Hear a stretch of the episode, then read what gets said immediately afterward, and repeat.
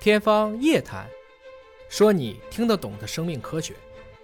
天方夜谭，说你听得懂的生命科学。各位好，我是向飞，为您请到的是华大基因的 CEO 尹烨老师。尹老师好。哎，下面同学好，今天我们关注的是牛津大学的一些研究人员发表在 BMC Medicine 上的一个研究啊，说是未经加工的红肉和加工肉摄入总量较多，与二十五种疾病啊，把癌症除外了啊，因为啊之前有人说红肉吃的多其实是都不查了就不算呃高这个高危的啊，对对对不我把癌症除外了之后，还有二十五种病。对，和它的高风险是相关的，是嗯像什么缺血性的心脏病啊、肺炎呐、 LSD 嗯啊，是什么是稀释疾病稀释疾病啊是啥病啊？这个啊啊，结肠的息肉啊对，糖尿病啊，出血性的卒中啊，嗯就都有关系啊。对，那么这是四十七万人的一个大样本的研究。我们知道，就是说临床医学的研究呢，样本数量的多少是非常重要的。你就说，就研究一个人，那他是一个个体，不能够说明广泛的问题。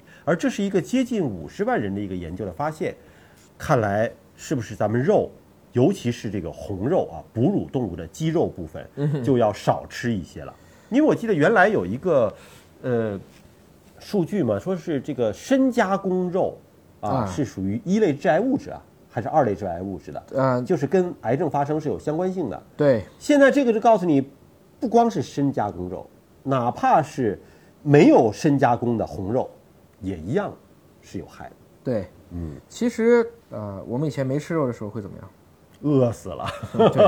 饿呀！所以这是另外一个问题，对吧？所以整体来看的话呢，我们说就是人首先吃不饱，营养不足，等蛋白质补上来了以后，寿命变长了，自然就会为你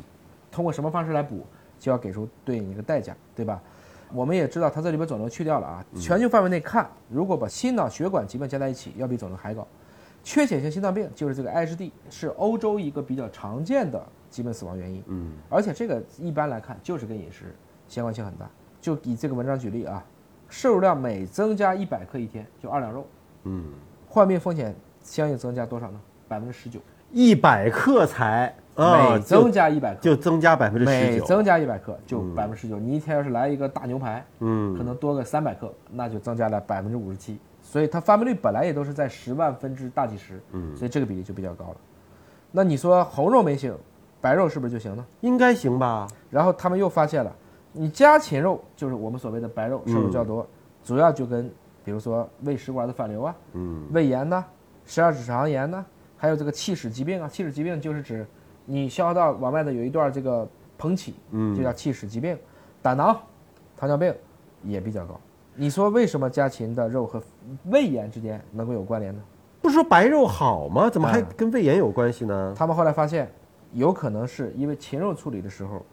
滋生了幽门螺杆菌，这个是比例相对比较高的。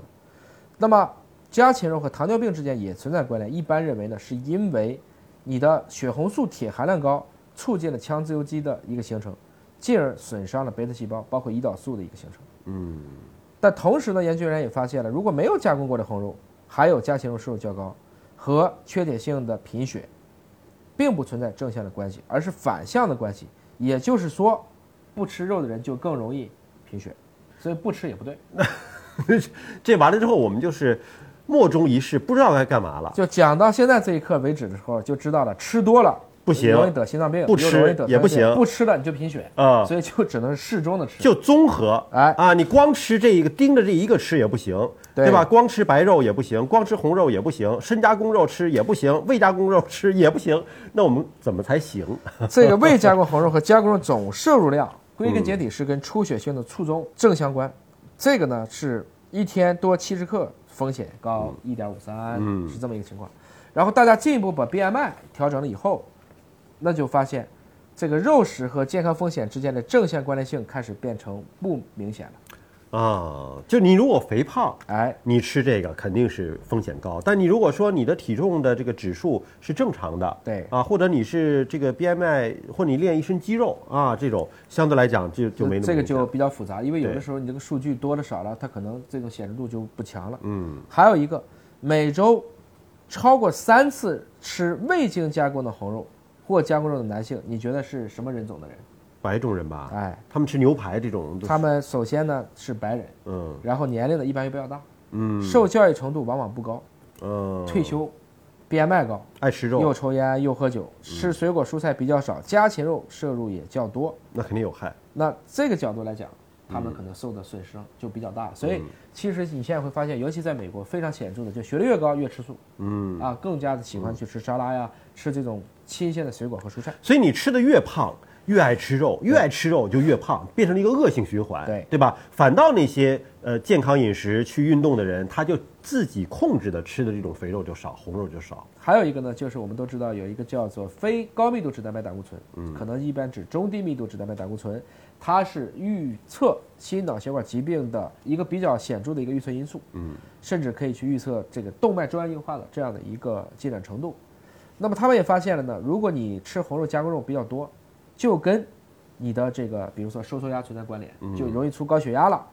那么摄入最高的百分之二十五人群，其中的这个非高密度脂蛋白胆固醇要高出零点一九个毫摩尔每升，收缩压高出三点三个毫米汞柱。也就是说，你老吃这些东西，血压可能容易高，嗯，还可能会引起心脑血管疾病。呃，红肉有害呢，之前我们节目当中也说过这个话题啊。但是说酸奶有益，我们也提到过，这是没益错生菌有益，但是酸奶当中的糖分过高也是要控制的，是，对吧？那么所以就怎么办呢？我们吃点儿酸奶，哎，吃入酸奶是好，吃点儿白肉，啊，吃点你的鱼肉，鱼肉是不是好一点儿酸奶酸啊奶包括蛋类，就是用一些其他替代的蛋白，嗯，这样的话确实能降低刚才讲的这种相关的一些风险。所以就是红肉和鸡肉其实都要适量，对吧？都不能太多。还是要再补点鱼，嗯吃点其他的优质蛋白混在一起。我们刚才说的所有的疾病呢，是把癌症刨除了。那我们单独说癌症，因为啊之前就提到过，说红肉对跟癌症之间的一个关联关系，说被列为了二类的致癌物质。对，而这个是深加工的红肉，嗯 就香肠啊、腊肉啊这种，就是经过深加工的，被列为了一类致癌物质。哎，是一类致癌物质是什么？你想就香明确烟致癌，对明确致癌类就明确跟癌症有关联的。二类是可能致癌，烟草就是被列为嗯一类致癌物质是，对吧？是等于的你吃那个红肠啊，对 呃那就跟烟草跟抽差不根多烟是差不多啊差的，不多是明确太可怕了。这个啊香肠不能吃你了可以，可能这么理解，他只是说这个关系明确，嗯，但不是说这些列为一类的危害相等，嗯，这还是不一样。这里有一个数据，也哎是说深加工肉哈，对红肉每天增加七十克，对跟结直肠癌的风险增加是百分之三十二，嗯，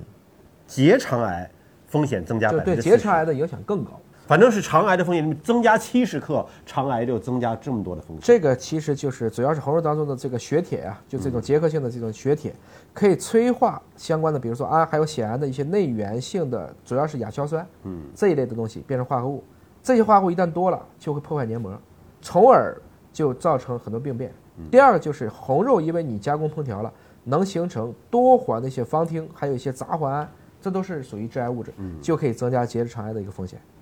他们做了大概将近七年的随访，有将近两万九千名参与者被诊断出有恶性肿瘤，五十万人当中有这么多啊！哎呦，发现年龄大、体育锻炼少、BMI 高、提前退休，嗯，还有生活习惯不健康，男性比女性吃更多的酒啊、肉啊，而且水果、蔬菜、酸奶、鱼吃得都少嗯比较少。所以这里边真的给大家一个警醒啊，因为现在在中国呢，这个肠癌的发病率也是偏高的啊。那么这个跟我们的饮食习惯结构，包括运动习惯、生活习惯都是有关联的。对所以希望大家吃出健康，通过很好的这个生活习惯、运动习惯，这个走出健康，跑出健康。我还是觉得我这个中国现在居民的这个营养膳食宝塔还是值得去关注。嗯，但是我们同时要注意一下我们的加工和烹饪的方法，把这两个结合在一起，基本就 OK 了。嗯，中国居民的膳食宝塔当中也包括了每一天要走八千步左右的一个推荐量，嗯这也是很关键的。好，那也祝大家都有一个健康的生活方式，有一个健康的身体。感谢您关注今天节目，下期节目时间我们再会。